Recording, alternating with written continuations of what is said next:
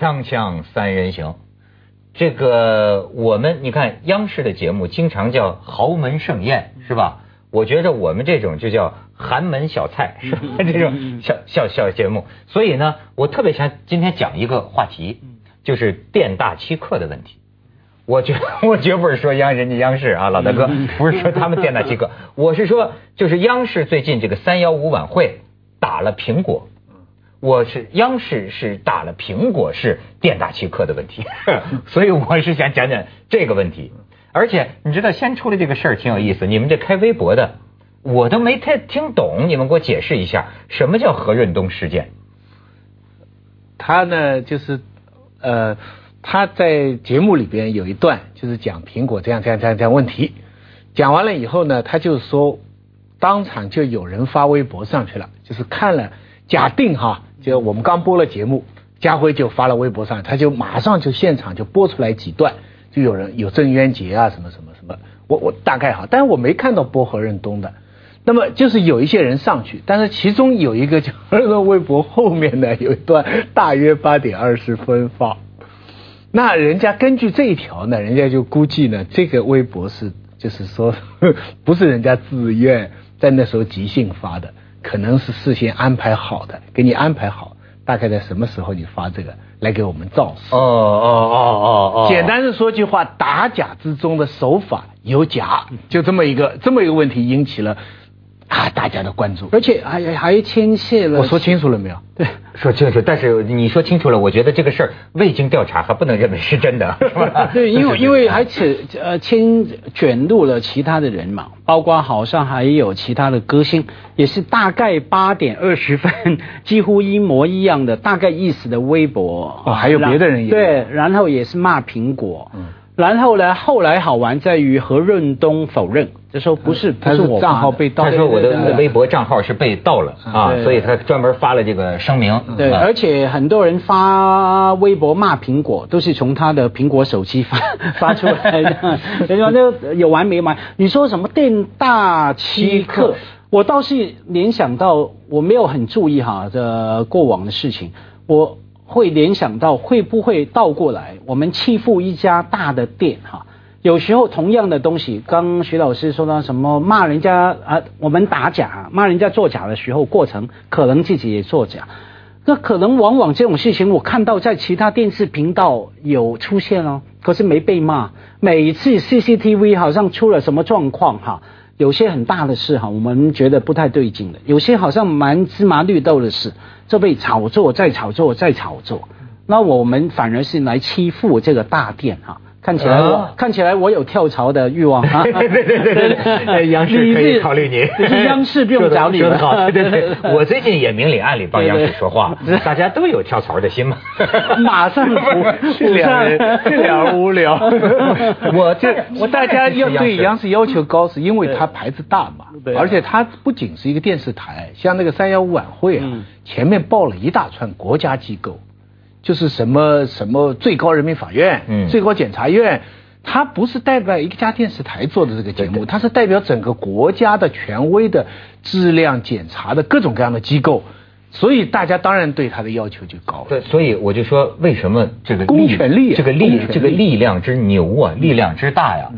三幺五那天晚上，那家伙企业。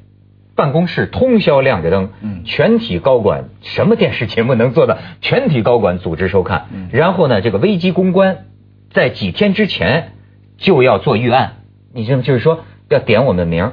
第一个就是，据说最危险的是直接打击，就是说三幺五晚会上点，就像苹果这个危机公关怎么办？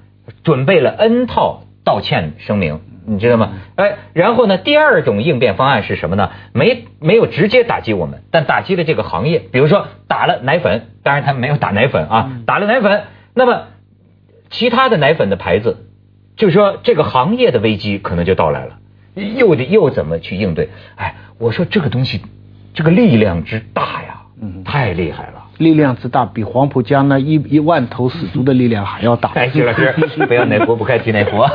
对，但不是，我还是讲苹果，咱们要欺负就欺负苹果。我说苹果这个店，哎，存在不存在这样一种现象？我最近在想，就是说，它大到了一个程度，或者说它牛到了一个程度。哎，苹果手机，我老实讲，你就是三幺五晚会再说它十个不好，我现在还是在用，不仅用一个，我还用两个，坏了之后我还用。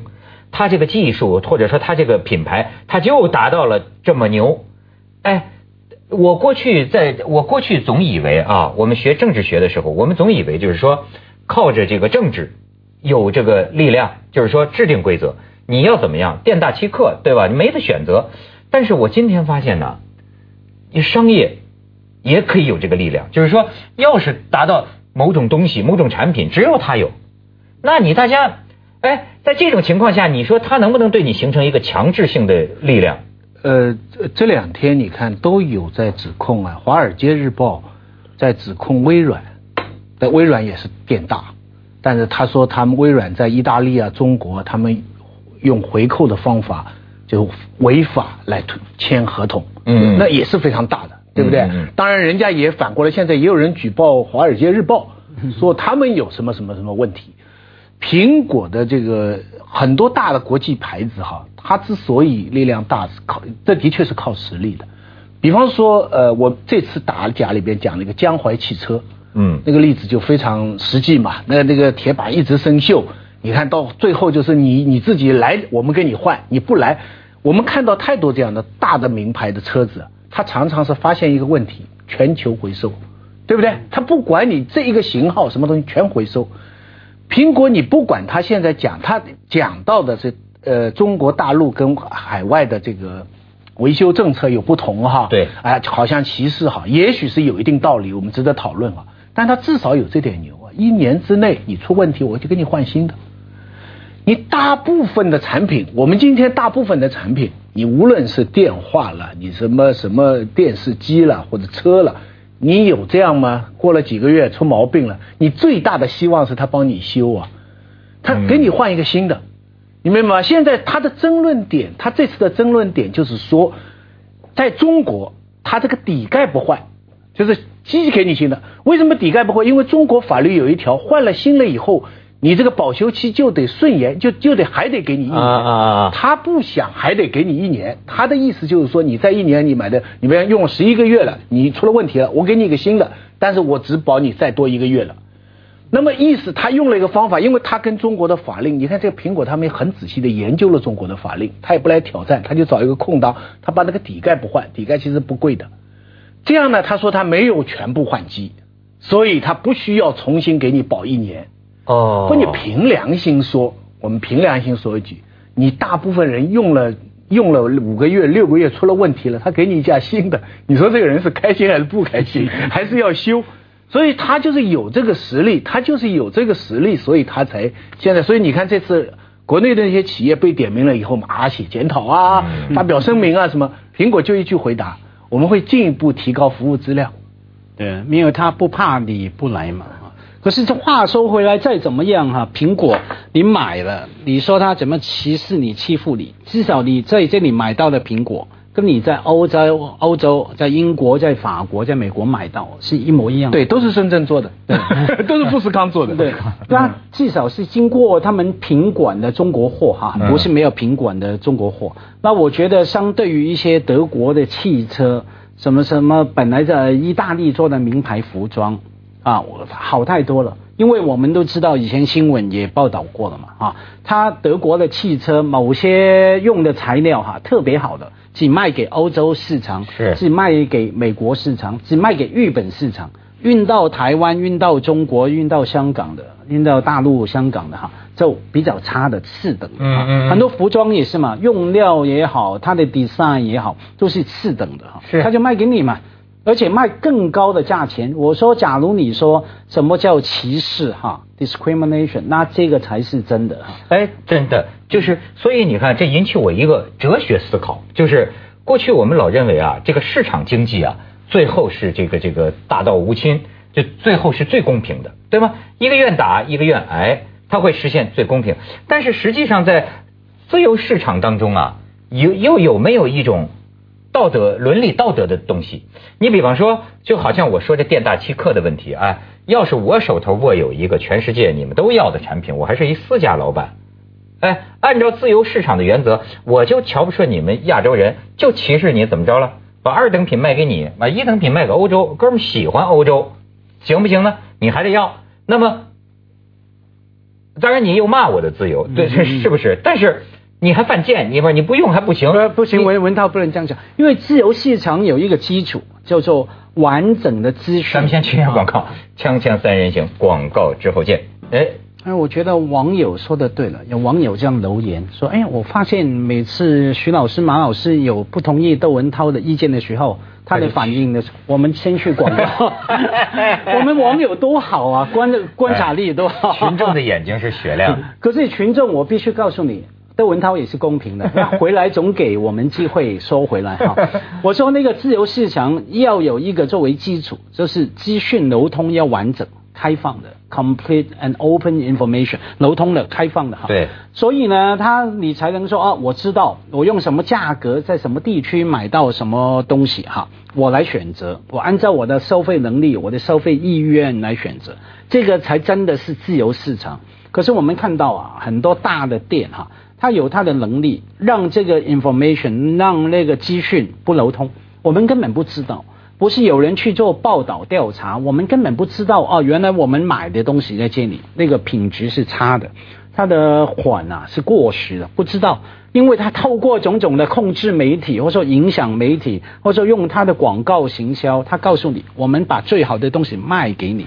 所以呢，在这个不完全流通的资讯情况下，谈不上什么自由市场呃市市场，还别说他可能有方法哈，去影响当地的法律哈，嗯嗯，保护他们，让他们是啊，就是这种东西进来，而且不让其他更好的东西进来，他不让他的竞争品牌进来，像苹果在美国、欧洲经常引起的打官司就是这样嘛，他注册了几千万个东西。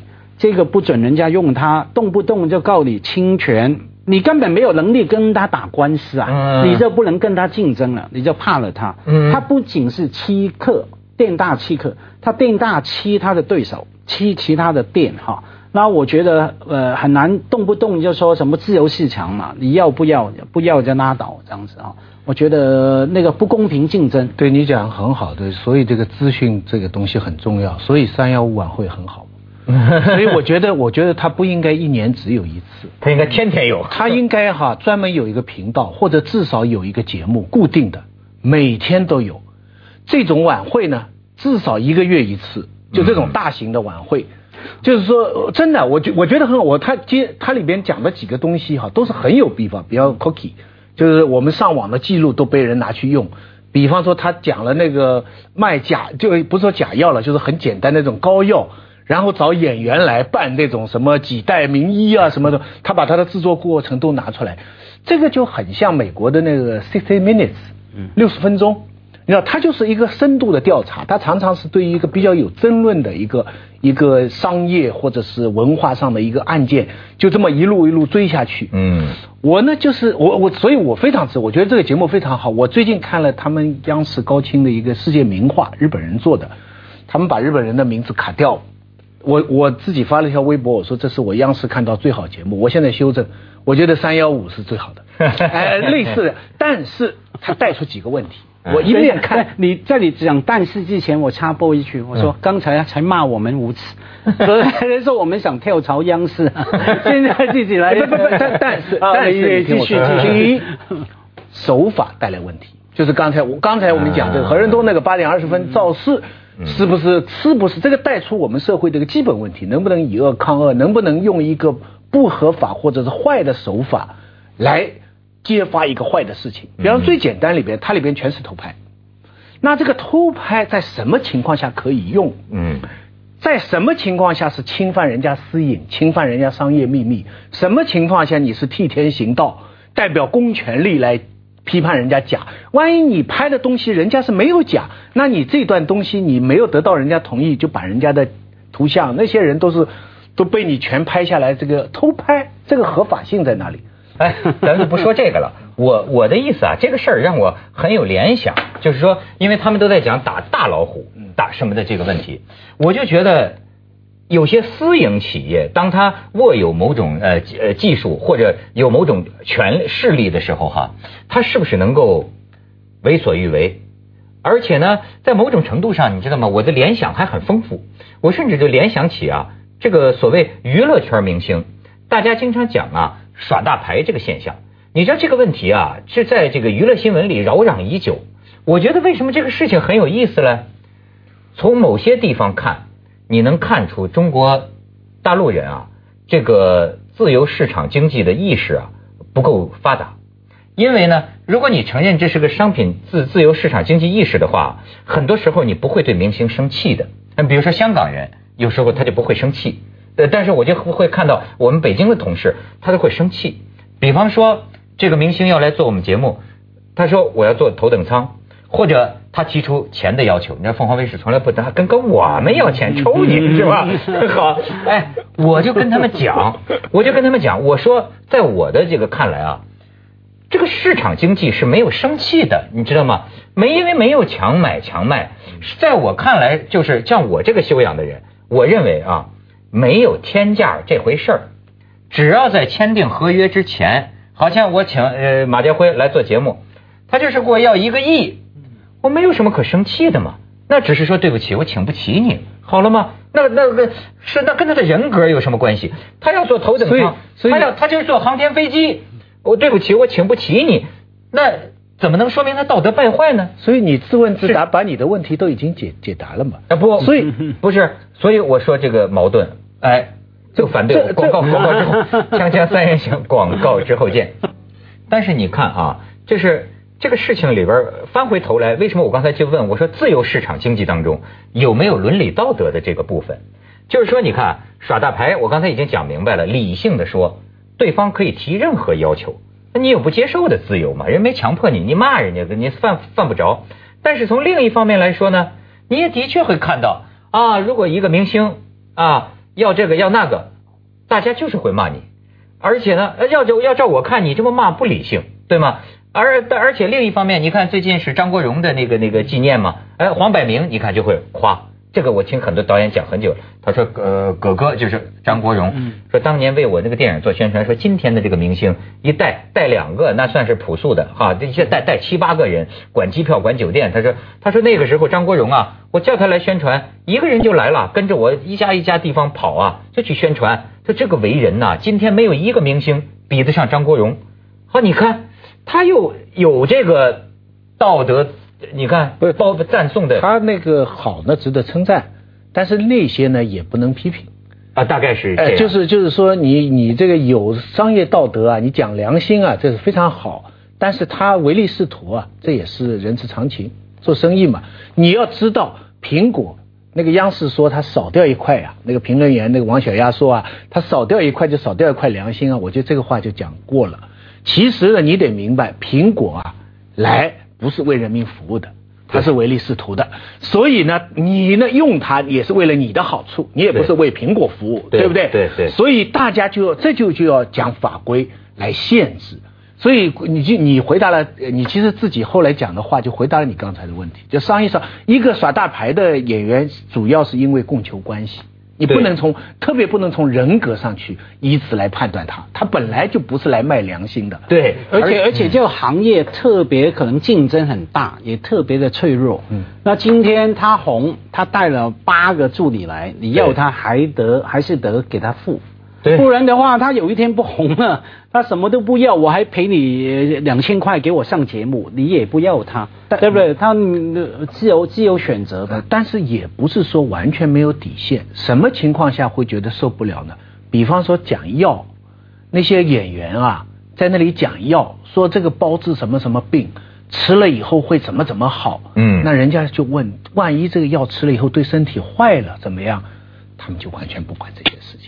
然后他们就说最最多就是退货退钱就是了。嗯嗯。但是你想这个等这个现在已经有法律规定了。哎，所以说这个明星如果代言这个药品呢，如果是假广告，呃，他要负责任的。对。他说最近这个事情，你那个呃，深圳马上要盖那个平安大楼，中国最高大楼，六百多米啊。嗯。现在停了。嗯。就是因为那个海沙。哦，是是是是是。其实现在说是一年起已经每天一万多吨的沙已经灌进去了。说海沙，你知道它会腐蚀，它会腐蚀建筑物。这个就不是唯利是图的问题了，这个就是也不是为人民服务问题，这是触犯法律。你说现在怎么办？这个楼怎么办？我再想想，中国平安是这几年中国发展的最好的企业，大家都知道，对不对？你要早买了股票你就发了。嗯。现在深圳要盖全世界最高的楼，中国第一，全世界第一，六百多米的楼。可是现在灌在下面的有可能是海沙，将来可以叫海沙大厦。没有这样想，那也幸好它有本身就有法律嘛，这个不存在为所欲为。为所欲为是有些企业他觉得我赔得起，我没关系，我这样弄你告我，我还是赔得起，所以他就乱来。你没告他了，你就接着下来为您播出《西安楼冠文明启示录》。